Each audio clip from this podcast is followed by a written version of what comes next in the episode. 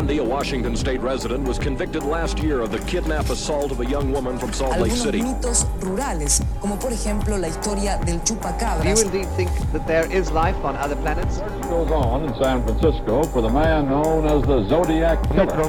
de la comisaría tercera de San Isidro vivía Robledo. Earlier today, Milwaukee's police chief provided more details on a case he says fills him with utter horror.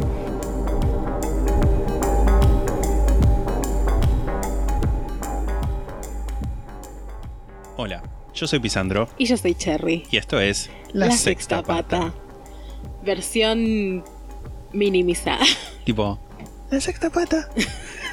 La sexta patita. Oh, la sextita patita. No, eso es un montón. ¿Sabes qué? Déjame vivir. Bueno, ¿qué es esto? Expliquemos, expliquemos, Expliquemos porque qué de es esto. repente. Va ¿Qué a pasar- cosa es? Va a pasar que antes y después de un caso va a haber minisodios. Ya oficialmente lo llamamos minisodios. Yo creo que. Porque mini capítulos. Son mini episodios. mini episodios, sí. Así que no nos atribuimos el invento del término minisodio. No, no, no. Pero sí.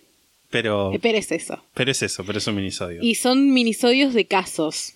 Pueden ser de true crime o de otras cosas variadas. Sí. Pero casos, en fin. Es como un caso normal de los capítulos normales, solamente que en formato pequeño. Son más cortos. Claro, son cosas que por ahí no da para estirar hablando una hora y media de eso, pero son cosas interesantes igual. Y no tienen bonus track. Exacto, Jamás.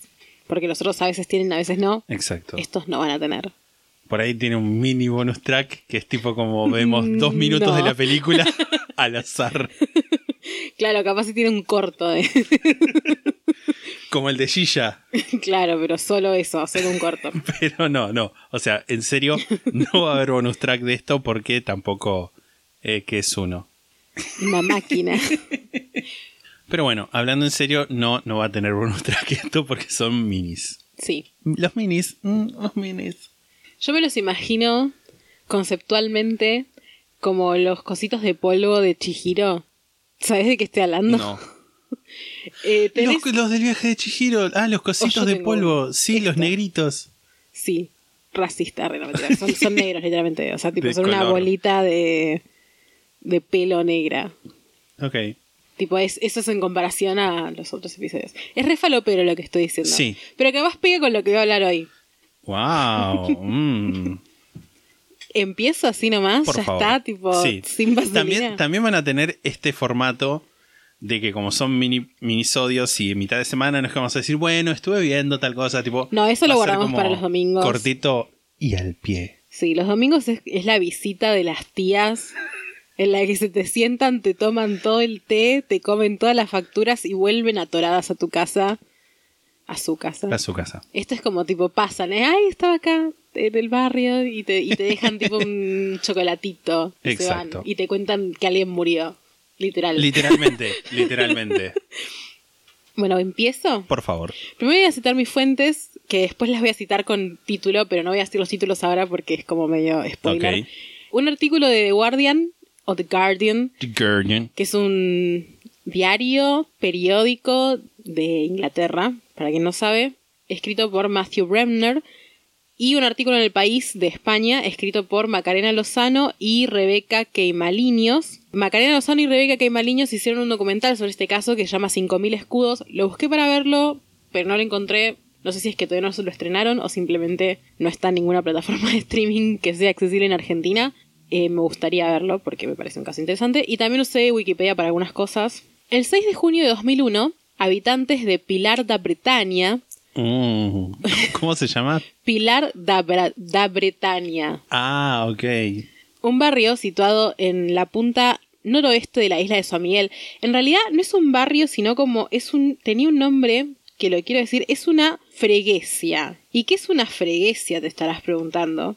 Voy a leer el significado literalmente de, de Me parece muy, Wikipedia. muy bien. Una freguesia es el nombre que los países lusófonos O sea que hablan en portugués. Ajá.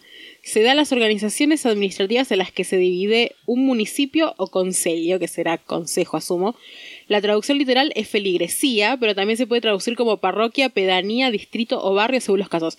Para mí parroquia no aplica porque nosotros lo que entendemos como una parroquia es una, una iglesia chiquita. Sí. Pero esto, según lo que entiendo, es como un mini como un mini distrito adentro de un pueblo, digamos. O sea, es más como un barrio. en este Me caso. suena tipo como, como a una división, si se quiere, política Sí. en base a las iglesias. Es que es eso.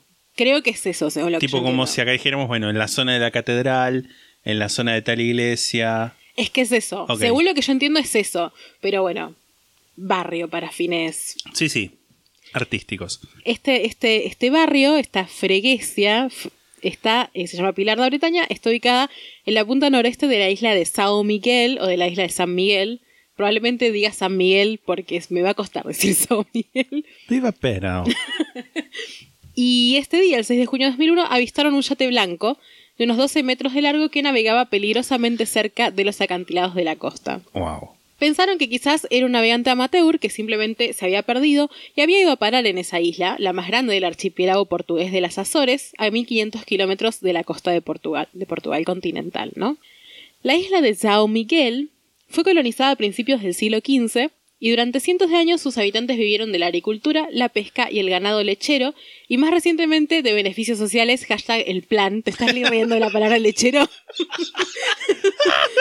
Sí, perdón. Dios, tengo 12 años. Decía, dije algo gracioso y te reíste de lo anterior, que no era gracioso, solamente ganado lechero. No te, no te tiene que dar gracia eh, la, la forma de vivir de la gente. Basta. Ah, listo, ya me calmé. La isla tiene unos 140.000 habitantes, la mitad de ellos viven en su capital, Ponta Delgada, Punta Delgada asumo que es la traducción literal. El clima subtropical y la vista del vasto océano Atlántico por donde se lo mire, mezclados con la previsibilidad de la vida del pueblo. De pueblo ¿Qué te pasa ahora? ¿Qué te pasa? Basto, fue basto, ¿no? Punta delgada del leche. Ay, Dios. No se puede.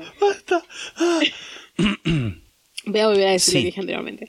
El clima subtropical y la vista del vasto océano Atlántico por donde se lo mire, mezclados con la previsibilidad de la vida de pueblo, hacen de la vida en la isla una experiencia tan hermosa como claustrofóbica. El conductor de yate no era ningún amateur, pero una mezcla de azar y mala suerte hizo que terminara en la isla. En los últimos tres meses había navegado unos 10.000 kilómetros desde las Islas Canarias hasta el noreste de Venezuela y después de vuelta en dirección a Europa hasta llegar a la isla. Es muchísimo. eso. Las Islas Canarias, para quien no sepa, son parte de las Islas Baleares que están, eh, son, eh, son de, de, mm, España, como también Sí, sí. las Islas Malvinas son de Inglaterra, pero está más en la plataforma africana, Africana, está sí. como más cerca de África que de España. El navegante tenía planes de llevar la embarcación hacia España, pero el trayecto de vuelta hacia Europa se le complicó. Tenía que buscar un lugar donde desembarcar, pero sabía que no podía hacerlo en cualquier puerto, porque de caer en manos de las autoridades se metería en problemas, ya que en ese yate transportaba media tonelada de la más pura cocaína que había comprado en Venezuela para llevarle a una red de narcos en las Islas Baleares. Hay algo que igual las, las Canarias no son parte de las Baleares. ¿No son parte de las Baleares? Las Baleares es tipo Mallorca y Menorca que están cerca. Ah, es verdad, inventé cualquier cosa. No, no lo sé, no soy geógrafa. Perdón. Está bien que lo hayas buscado. Porque seguro alguien después iba a venir a decir. Seguramente ya hay alguien que lo escribió y está diciendo, ah, perdón, acabo de escuchar Porque- que ya lo rezó, dijeron que no es así. Me resonó, fue como. Me hizo cortocircuito Mezclé, en el mezclé, mezclé, Perdón, perdón. discúlpame. Los narcos eran de las Islas Baleares, por eso yo me mezclé. Por suerte, la costa de la isla de Sao Miguel estaba plagada de recovecos solitarios, y el marinero condujo hasta una cueva cerca de Pilar da Bretaña y comenzó a descargar la cocaína que estaba empaquetada en cientos de bultos del tamaño de un ladrillo de construcción. Wow. Los aseguró con una red de pesca, ató la red a un ancla y el cargamento quedó sumergido bajo el agua. O sea, no es que tiró el ancla al fondo, sino que la dejó como colgando. Que es algo que se hace. Ok, ok. Porque investigué sobre anclas para saber que estaba entendiendo, para entender que estaba entendiendo bien. Se dispuso a buscar un puerto donde desembarcar y siguió navegando por las costas de la isla hasta llegar a un pequeño pueblo de pescadores llamado Rabo de Peixe, que es cola de pez literalmente, a unos 20 kilómetros hacia el sureste. El clima estaba nuboso, el oleaje comenzó a subir y las olas golpeaban violentamente contra las rocosas costas de la isla. El cargamento se soltó y los ladrillos comenzaron a llegar a las playas. Durante las primeras 24 horas el marinero apenas salió de su cabina, se las pasó revisando mapas y haciendo llamadas para ver cómo podía arreglar el timón dañado del barco. pero no hablaba portugués y sabía que no podía llamar la atención. Lo que no sabía es que la noche del 7 de junio, un día después de su llegada a la isla, ya estaba siendo investigado por la policía. El elegido para liderar la investigación fue Joao Soares, que en algunos, en, otro, o sea, en, uno- en un artículo lo nombran así, en otro artículo lo nombran como José López, que asumo, el artículo en que lo nombran como José López es el británico. Y para mí entendieron cualquier cosa y dijeron, Sí, un nombre José que suene así, medio latino. Pusieron eso. Me suena más que se llame Joao Soares. Sí. Era el inspector de la Policía Judicial, un hombre de 34 años con 8 años de experiencia policial. Suárez había localizado al marinero después de que los lugareños le describieron la embarcación y comenzaron a encontrar paquetes en las costas. En la madrugada del 8 de junio, la policía observó un vehículo que se estacionó junto al yate y averiguaron que había sido alquilado en el aeropuerto por un tal Víctor Rosario Quinci o Quinchi, que había llegado en avión el día anterior. Vito era el sobrino del navegante. El navegante, una vez que lo agarraron, descubrieron que su verdadero nombre era Antonino Quinci o Quinci, a pesar de que en el barco se encontraron dos pasaportes italianos, un pasaporte español y un documento de identificación español, todos con una foto de él, pero con diferente nombre. Wow. Y te voy a mostrar una foto. Ok. Eh, te Claramente mandé una la misma foto. persona. Sí. Que, te- que las voy a mostrar después en las redes, como siempre, que las tres primeras corresponden, porque es como, una, como un cuadrito con cuatro fotos. Las tres primeras son fotos carnet, estimo, de estos documentos que se encontraron en el barco. Pero la última es el mugshot o la foto que se le saca a alguien cuando, Cuando lo- meten preso. Vito y Antonino zarparon juntos en el yate esa misma mañana. La policía los siguió hasta Pilar da Britania, hacia la cueva donde Antonino había intentado guardar el cargamento dos días antes.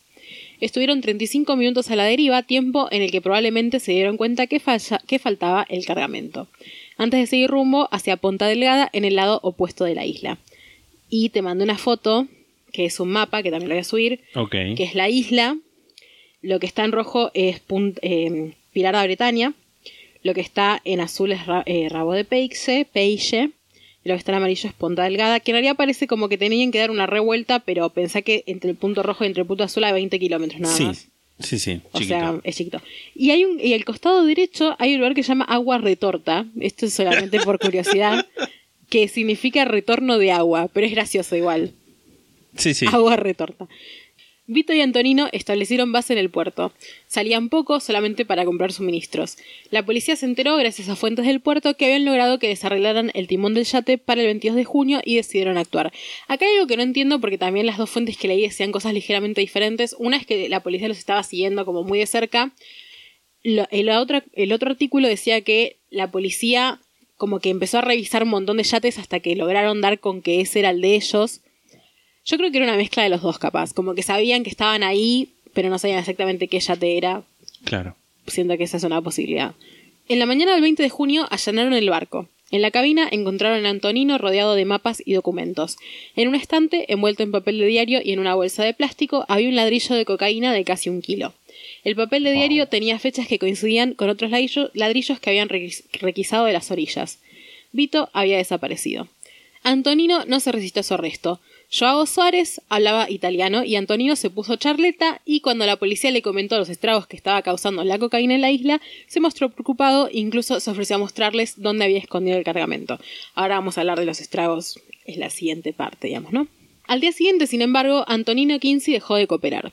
En un interrogatorio negó haber traficado con cocaína y que el ladrillo que los policías encontraron en el yate se lo había encontrado flotando en el mar. Quizás tenía miedo de que sus dos hijos pequeños y su novia, que lo esperaban en tierra, sufrieran represalias, o quizás simplemente sabía que estaba hasta las manos por haber perdido millones de dólares en cocaína que no le pertenecían. Uf.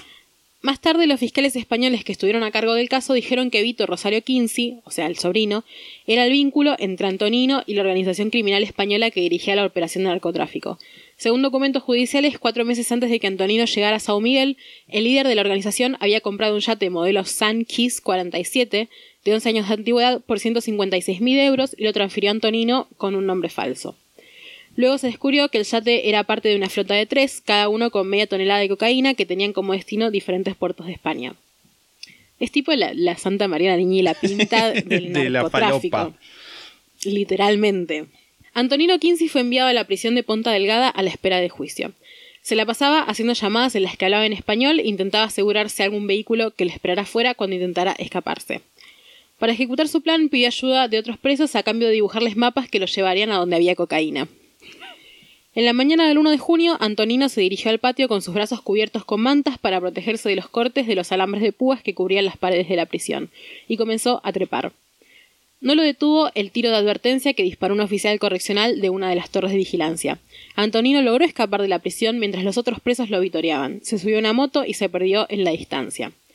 La policía fue alertada inmediatamente y sellaron la isla. La foto de Antonino circuló por todos los puertos de la isla y el aeropuerto de Ponta Delgada. Se rumorea que durmió a la intemperie esnifando cocaína para calmar su apetito. Finalmente, Pero. sí.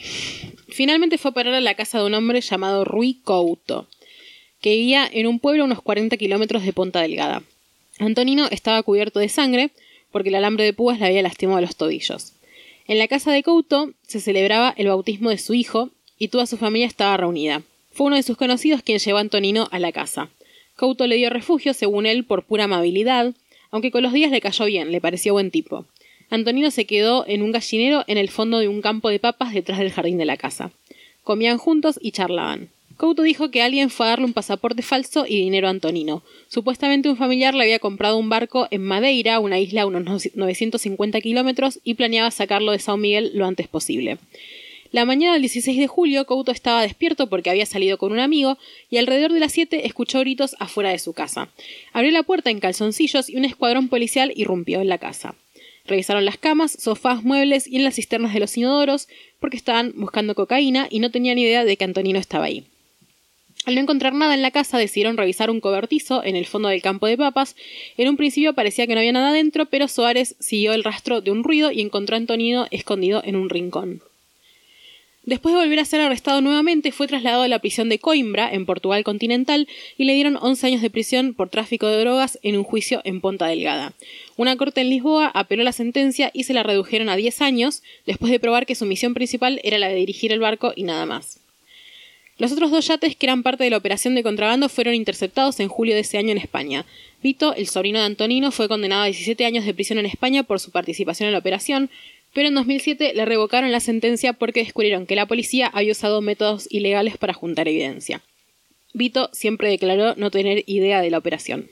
Lo que sucedió aquel verano de 2001 marcaría un antes y un después para los habitantes de la isla, especialmente para aquellos que vivían en Rabo de Peixe, que era una pequeña comunidad de poco más de 8.000 habitantes, una de las más pobres de Sao Miguel. El 7 de junio, un día después de que el yate fuera avistado, un hombre de Pilarta, Bretaña, fue a pescar a una cueva, como solía hacerlo. En la costa vio un montículo gigante cubierto en plástico negro, destapó una porción para encontrarse con algunos paquetes de los que chorreaba una sustancia que para él era harina. Decidió llamar a la policía. Unas horas después, la policía local ya había registrado unos 270 paquetes de un kilo cada uno, y una semana después, el 15 de junio, un hombre encontró 158 kilos más en otra cueva cercana a Pilar da Bretaña. Dos días después, un maestro encontró otros 15 kilos. Al cabo de dos semanas, se hicieron 11 registros que sumaron un total de casi 500 kilos de cocaína. Antes del naufragio, los isleños apenas conocían la cocaína, que era muy cara y considerada una droga de las clases altas. Era más común encontrar heroína o hachís.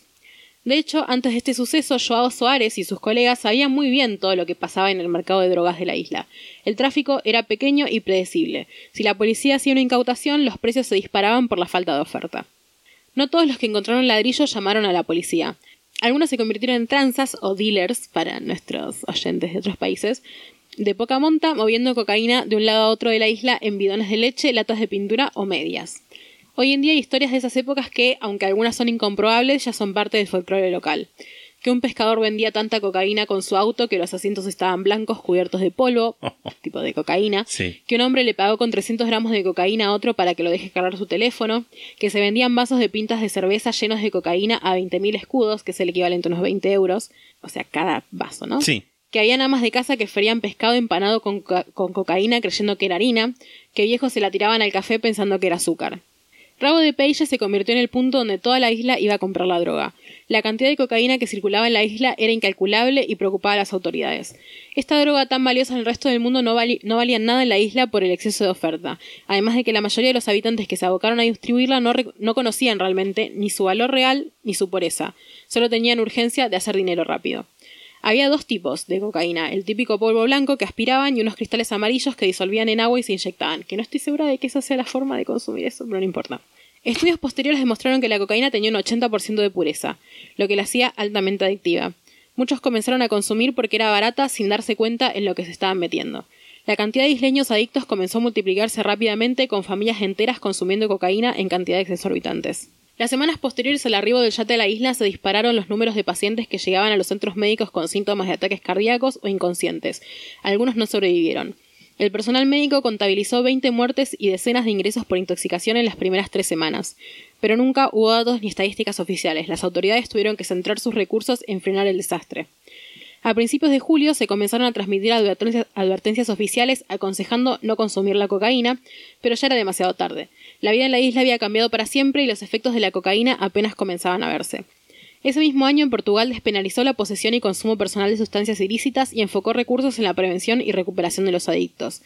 Tanto en las islas como en Portugal continental, camiones de atención a toxicómanos reparten metadona entre los adictos a la heroína, que la heroína fue como una consecuencia de la cocaína porque la gente tomaba heroína para poder aguantar lo que era la bajada de la cocaína, digamos. Mm. Algunos lugareños hicieron pequeñas fortunas gracias a la cocaína de Antonino, que usaron para poner negocios legales que aún existen. Muchas de las personas que se hicieron adictas comenzaron a consumir otras drogas, como la heroína, para aliviar los síntomas de abstinencia de la cocaína. La población joven de las partes más pobres de la isla fueron los más afectados. La ruta entre el Caribe y las Islas Azores se convirtió en un pilar del tráfico de drogas. Los traficantes usan las islas como una parada donde transfieren la carga a barcos pesqueros o lanchas para ser enviada a Portugal continental y a España. También esto no lo puse en el, en el guion, pero lo voy a contar. El chabón este se volvió como una especie de leyenda porque es como que nadie conocía su cara realmente, solamente Sí. las autoridades, como que la gente de la isla no es que sabía quién era el tipo. Y de hecho, si buscas ahora, la única foto que aparece del chabón es esta que te mostré y que le voy a mostrar a la gente a través de las redes. Pero no es que no sé, hay tipo entrevistas del tipo. O Claro. se sabe si sigue vivo, dónde está, tipo, como que es una cuestión muy secreta esa. Pero como que se convirtió en una especie de símbolo de lo que es la pureza, digamos. Como que se empezaron a decir que la cocaína buena era la del italiano. y esa era como, Sí. el, como el, la vara con la que se medía la calidad de la droga a partir de ese momento. Y mm, el documental este que vi el tráiler, el, que se llama 5000 escudos, el de, el de Macarena Lozano y Rebeca Queimaliños, que no lo vi porque no lo encontré, pero sí un tráiler que vi en, en uno de estos artículos, se centra como en la gente contando sus historias después de, de todo lo que pasó en estos 20 años, ¿no? Que terminó siendo una comunidad que ya era pobre, recontra afectada por la adicción, básicamente, que, pero, eh, o sea, es como, la adicción es algo horrible, ¿no? Es algo que es horrible y que sí, que siempre afecta generalmente en más medida a las poblaciones más pobres o más vulnerables, si se quiere, pero es como que en esto era todo el mundo, ¿entendés? Claro, una, sí, una sí. acción entera en la que nadie era adicto o muy poca gente era adicta, de repente un montonazo de adictos y nada, re loco, ¿no? Como horrible. Me gusta igual que Portugal haya dicho, bueno, ¿sabes qué? Vamos a despenalizar la tenencia y Sí, consumo personal. buenísimo. Porque si no, otra solución podría haber sido, bueno, mandamos eh, un montón de policía a la isla y los metemos presos a todos, que es lo que podrían haber hecho un montón de países que son muy Sí, antidrogas. obvio. Eh, las fuentes, voy a decir ahora sí los nombres de los, de los artículos. El artículo de The Guardian, escrito por Matthew Bremner y publicado en 2019, se llama Blow Up, How Half a Ton of Cocaine Transformed the Life of an Island, o Blow Up, no sé cómo traducirlo. Tipo explosión. El estallido. Cómo media tonelada de cocaína transformó la vida de una isla. Y el del país de Macarena Lozano y Rebeca Queimaliños, publicado en 2017, se llama Así destrozó a un pueblo de 7.000 habitantes media tonelada de cocaína extraviada. Por si los quieren leer. Igual es como, son cortos y dije básicamente todo lo que dicen esos artículos acá, porque también no hay muchas fuentes. Al ser un lugar tan aislado, como que mm, es una, es una historia que la, que la gente empezó como a replicarla más como una curiosidad. Claro. Como que no encontré ninguna fuente de esa época, no sé, un diario. Igual también puede ser porque es- probablemente las cosas de esa época solamente estaban en portugués. O asumo que en España se pueda replicar. O sea, hay alguien que, de acá que escucha este podcast y que en esa, en esa época vivía en Europa y se acuerda de esto, o capaz si vivía acá y se acuerda que, que esto haya sido replicado en los medios, me interesa saber qué era lo que decían los medios en ese momento. Porque también, no sé, siento que en ese momento seguro había como una cuestión capaz medio culpógena hacia la gente. De como, "Ah, bueno, porque meten la nariz de cualquier lado. O sea, me imagino como algo así. ¿Qué opinas? Que sí, también estaba pensando, es como en sí, como que una isla, independientemente de, de- de los contactos que tenga con el exterior o con lo que sería la, la Tierra, con el Sí. continente, es como medio un ecosistema y es como, como la irrupción de, de este elemento, en este caso la cocaína, que no es cualquier elemento, sino que es algo tipo tremendamente adictivo y que tiene un montón de secuelas y consecuencias, como dis- disrupts technology. Muy, muy el efecto mariposa. Sí, como una cosa y, y- y nada, y va cambiando todo lo que es la vida en la isla. E Como una cosa tan llega- pequeña puede transformar tanto algo, digamos. Totalmente, incluso cómo llega a meterse en la, en la cultura popular lo que contabas de que la, la cocaína de calidad es la cocaína del italiano, ya es como una cosa incluso como decir, no sé, una Gillette, para decir una Sí. maquinita de afeitar. También pienso que esto es medio como repandemia. Tipo, como es algo para los que no están preparados, porque no se pueden. O sea, bueno, Sí. en el caso de la pandemia sí te puedes preparar para una pandemia. Pero, o sea, paralelismo de pandemia, porque, bueno, algo que no nos esperábamos hizo un montón de estragos en todo el mundo porque nadie estaba preparado para esto. En el caso de, de una enfermedad que se, que, se, que se propaga de una manera como es el COVID, sí podríamos habernos preparado. Pero bueno, nadie se puede preparar una isla de 140.000 Para- habitantes a que caiga. inundada de Sí, cocaína. a que caigan 500 kilos de cocaína. Igual, bueno, eh, creó precedentes para que al menos dirigiera recursos estatales Sí. Portugal para, para, para cuidar a los adictos. Nada, tuvi- tuvieron la suerte por lo menos de que, de que el gobierno entendió que no era su culpa y que era una cuestión de salud, en definitiva. Este es el final de este minisodio. A nosotros nos pueden seguir en nuestras redes sociales, como por ejemplo Instagram, que es arroba la sexta pata podcast, twitter.com barra la sexta pata, facebook.com barra la sexta pata, youtube.com barra la sexta pata. Y en la sextapata.com pueden encontrar un link a nuestro servidor de Discord. Si quieren unirse al club de la sexta pata con variados bene- beneficios para sus corazones, pueden también encontrar el link en la sextapata.com.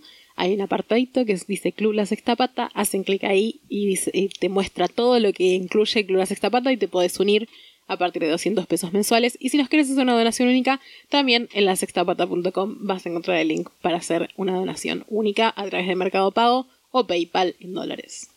Si nos escuchás en Spotify o en alguna aplicación donde nos puedas seguir, seguinos. Lo mismo que si nos escuchás en algún lugar donde se nos pueda dejar una calificación o una reseña, por favor hacelo.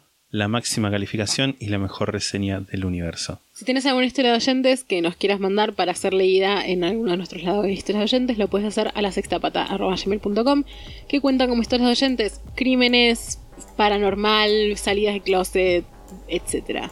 Hay seis capítulos que pueden escuchar. Más, seis. Creo seis ahora. sí. Al momento de grabación de estos seis capítulos que pueden escuchar, para tener una idea de, de qué es lo que Sí. Solemos hablar en esos capítulos. El próximo capítulo va a ser un capítulo de domingo, así que nos vamos a escuchar El domingo. el domingo. Hasta la próxima. Chao. Chao.